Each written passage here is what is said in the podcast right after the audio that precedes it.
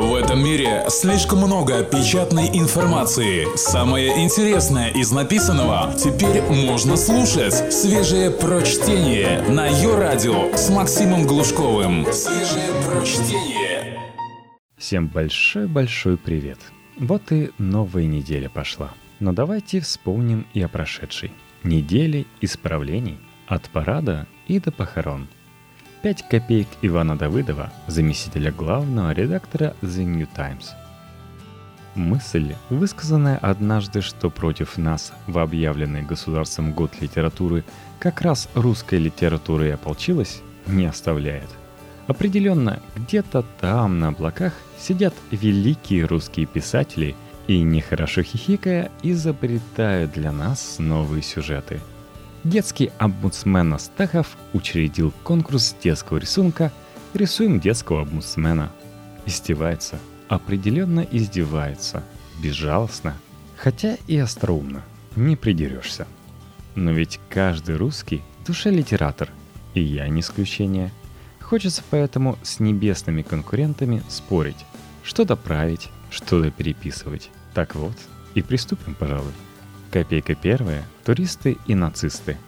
Воскресенье, 22 июня, славный, в том числе и партизанскими традициями, город Брянск с размахом праздновал День партизан и подпольщиков.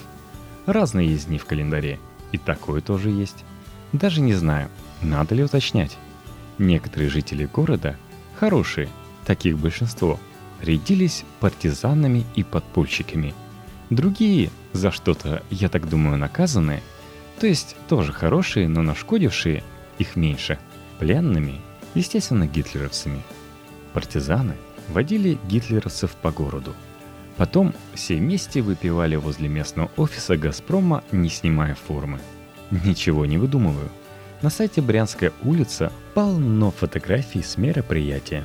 Вот бойкая партизанка тычет пленному в спину ППШ – а вот разлили уже, и казак с красной перевязью на папахе нехорошо как-то вскинул руку.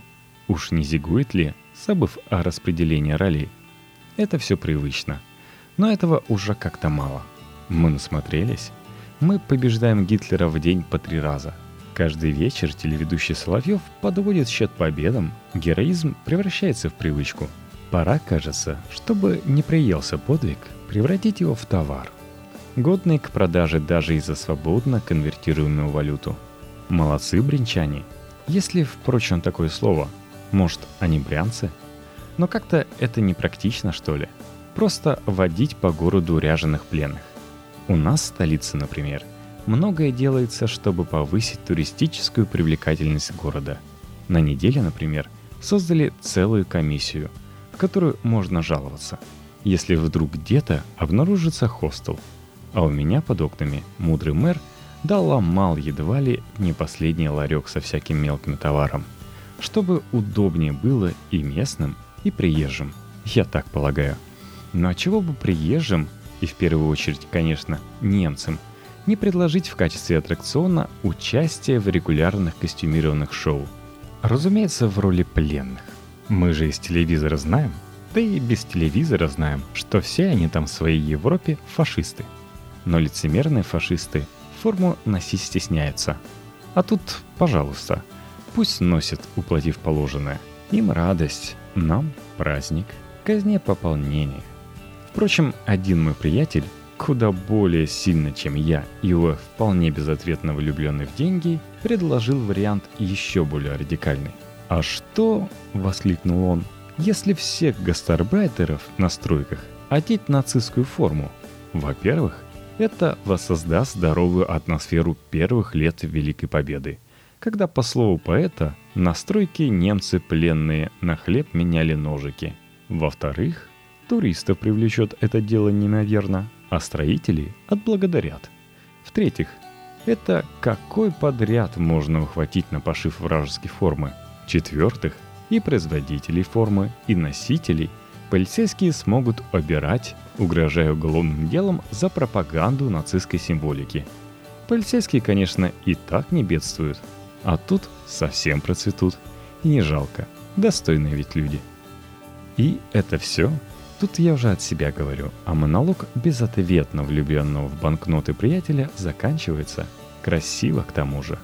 Правда, арийцы получатся какие-то смуглые. Ну так ведь война. Огни пожарища закоптились.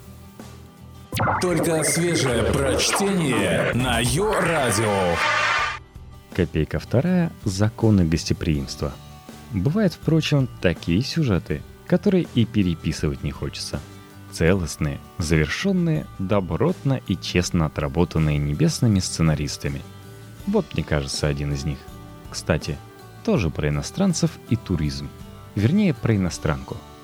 Англичанка Лаура Кеннингтон решила пройти всю Волгу на каяке. От истока до устья. Ну, нравится ей Россия. А приключение свое она называет «Каспийским вызовом». Приехала, села в лодку, а еще в сети отчитывалась о своих впечатлениях и передвижениях. Возможно, зря. Довольно быстро английская туристка обнаружила, что ее путешествие вызывает нездоровый ажиотаж у прибрежных жителей, не лишенных доступа к интернету. Нет, давайте будем честными. Давайте огульно себя ругать не будем. В одной из соцсетей целая группа поддержки образовалась. Люди давали советы, добрые, рассказывали, на что стоит обратить внимание, искренне. Но вот что было этого помимо, Лаура сама рассказывает. Она остановилась на ночлег и вдруг обнаружила, что с другого берега реки целая толпа людей ей радостно кричит, что она сумасшедшая. Порадовавшись тому, что Волга река широкая, англичанка легла спать. Наивные они англичане. Фанаты, конечно, переправились и стали требовать, чтобы Лаура вышла из палатки и беседовала с ними. Оказалось, следили за ее передвижениями и приехали специально, чтобы увидеться – подарили шоколадку, читали лекции о красотах России, не реагировали на разговоры об усталости и уходить отказывались. Некоторые требования моего внимания неразумны. Меня разозлил этот поздний ночной набег, который это ярко демонстрирует, написала в блоге Кеннингтон. Нет, как так можно, а? К нам в страну ехать и ценностей наших не понимать, и широтой души нашей не восхищаться, и с дурацким своим прайвеси носиться – она, небось, и выпить с ними отказалась. Не могли не приложить. Наверняка предлагали. А как без этого? В общем, робкая туристка путешествие прервала. Сообщает, что не хочет быть объектом некой стороны охоты, пусть и с добрыми намерениями. А знаете, в чем ее английское счастье? В том, что по-русски она почти совсем не понимает ничего. Иначе почитала бы комментарий у себя в блоге. Пишет там в частности следующее – «Эй, Лера, ты где? Если проплываешь мимо Сталинграда, то заплывай на барбекю. Ты же любишь мясо, я знаю это точно. В качестве бонуса будут три мясных палочки по-угро-фински. Это я тебе обещаю. Геть к нам, Лора, и ты узнаешь, каково быть настоящей женщиной. И чем она недовольна? И чего испугалась? Такие у нас люди хорошие все-таки. Такие отзывчивые. И да, согласитесь, сюжет законченный доработки не нужны. Копейка третья – торжество феминизма. А теперь к сюжету, который все-таки требует улучшения. Тоже про женщину, но про нашу. Про русскую, про понимающую. Да чего там, про саму Ирину Яровую, великую и грозную. Великая и Грозная довольно давно уже анонсировала поправки в закон о полиции. Разумеется, расширяющие права полицейских. И вот проект готов – внесен в парламент. Правда, проголосовать за него парламентарии до каникул, к сожалению, уже не успеют. И придется полицейским до осени жить с зауженными правами, страдать. Там много всего интересного. С самого начала логика была интересная. Например, Яровая утверждала, что полицейские часто нарушают в процессе исполнения тяжелого своего долга действующее законодательство. И чтобы беззаконие предотвратить, надо туда правильно – надо незаконное объявить законным. В проекте поправок больше всего публику возбудил момент, связанный с делами женскими. Теперь, если поправки примут, а раз сама Яровая вносит, то примут наверняка, полицейским можно будет стрелять в женщин на поражение. Исключая, впрочем, женщин с явными признаками беременности. А раньше что, нельзя было? Удивились, подозревая многие полицейские. Ну да, раньше было нельзя. Публика по обыкновению возопила, а Ирина Яровая снизошла до объяснений. К сожалению, мы имеем факты участия женщин в грабежах, разбоях, преступлениях террористической направленности. В прошлом году было зафиксировано 6 случаев, в том числе пособничества и захват заложников. 1400 убийств совершили женщины в прошлом году. Таких как не расстрелять? И вот тут, вот тут даже обидно становится за великую и славную депутатку нашу. Ну что это за мелочность? Что за скука? Ну почему бы не выступить смелее, красивее в соответствии с требованиями эпохи? И я сейчас даже не про новое русское средневековье, а про 21 век, который где-то в ином мире имеет место быть. Женщины всего мира борются за свои права – метр за метром отвоевывают у мужских шовинистических свиней. Даже и в России, помнится, едва ли не линчевали незадачливого СММщика за неуместно употребленное слово «телочка». Даже в России и даже сейчас. Так, а чего бы не сказать Ирине Яровой, что ее поправки расширяют права не только полицейских, но и женщин. Раньше только у мужчин было почетное сладострастное право получить от полицейского пулю – а теперь этот прискорбный и дискриминирующий женщин факт остается в прошлом. Теперь все равны перед господами Макаровым и Калашниковым. Теперь порядок. Жаль, не догадалась Ирина Анатольевна. Свежие прочтение. Максим Глушков. Ее радио. Копейка четвертая. Вопросы суверенитета. В городе Братске, а Братск это Сибирь, Райцентр в Иркутской области, Ангара, Братская ГЭС, 200 с лишним тысяч жителей, театры, музеи, даже международный аэропорт. Так вот, в городе Братске на Дне молодежи прошел необычный конкурс. Это цитата из сочувственного репортажа одного из местных СМИ. Необычный конкурс местным молодым людям предложили пнуть Обаму. Буквально. Портрет в полный рост, Разметка с оценками. За удар в голову 5 баллов. За удар в пах всего почему-то 2. Сверху обязательная надпись «Ответим на санкции».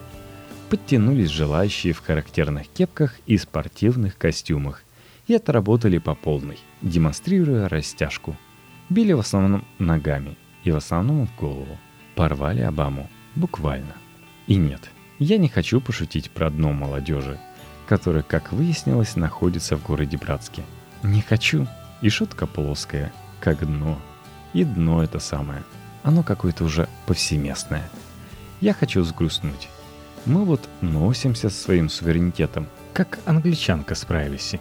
Нам мудрые люди из телевизора и со страниц газет рассказывают, что Обама, братски поколоченный, спит и видит, как бы этот суверенитет у нас отнять что нет у него и у всех его подручных иной мечты и иного занятия. Но при этом я почему-то уверен, что если бы на одну из ярмарок в заштатном техасском городке, ну, знаете по фильмам, сладкая вата, старое чертово колесо, ряженые ковбои, нехитрые аттракционы, кто-то притащил портрет Путина, превращенную в мишень, немногие узнали бы властителя одной седьмой части суши. Нет, вломить-то наверняка вломили бы, а вот узнать не узнали. А у нас даже носители характерных кепок и костюмов Абидас Обаму знают в лицо. И знают, чем он перед ними провинился. И не радует такая образованность. А главное, отменяет все громкие разговоры о суверенитете. Потому что какой же это суверенитет, если распоследний гопник страны строит жизнь, оглядываясь на происки черного картонного выдуманного врага – это полная суверенитету противоположность. Это самая настоящая зависимость. Я бы, честно, предпочел, чтобы только люди начитанные и не очень умеющие махать ногами, вроде нас с вами, знали здесь, чем Обама отличается от Манделы. Всем было бы лучше. Но эту историю, похоже, уже не перепишешь. И, как всегда, копейка пятая посвящена кошкам. Кошка в фуражке. И под занавес о грустном – в Японии с почестями похоронили кошку Таму. Кошка Тама 8 лет работала начальником маленькой железнодорожной станции, а теперь вот умерла. Сюжет странный. разорялась одна из не особо крупных железнодорожных компаний. Маленькая станция в маленьком же городке стала не нужна. Сотрудников повольняли. И тут кому-то пришла в голову идея надеть местной безумной кошке на голову фуражку начальника станции и посадить в будку на перроне. Оказалось, этого достаточно, чтобы станцию спасти. Японцы народ вроде изощренный, но, как выясняется, не особо требовательный. Туристы толпами ездили смотреть на кошку начальника. Станция процвела. Пошла во всю торговлю сувенирами, открылось кафе. И даже вокзал перестроили, чтобы на кошачью морду походил. При этом работала кошка за еду. Такая вот национальная героиня. Чего тут переписывать в этом сюжете? И сказка не про нас, и менять не нечего. Наши коты вели бы себя иначе. Я вот это пишу, а вокруг меня бродят два кота, раскормленные и наглые. Почему-то думают, что накормить их важнее, чем дописать строку. Вопят немелодично и немилосердно. На таких фуражку поди нацепи. А если нацепишь, в миг станцию погубят, сувенир украдут, выстроят шубохранилище, да в нем же и нагадят. И все-таки, все-таки я бы историю переписал. В моей бы истории кошки не умирали. Вот что.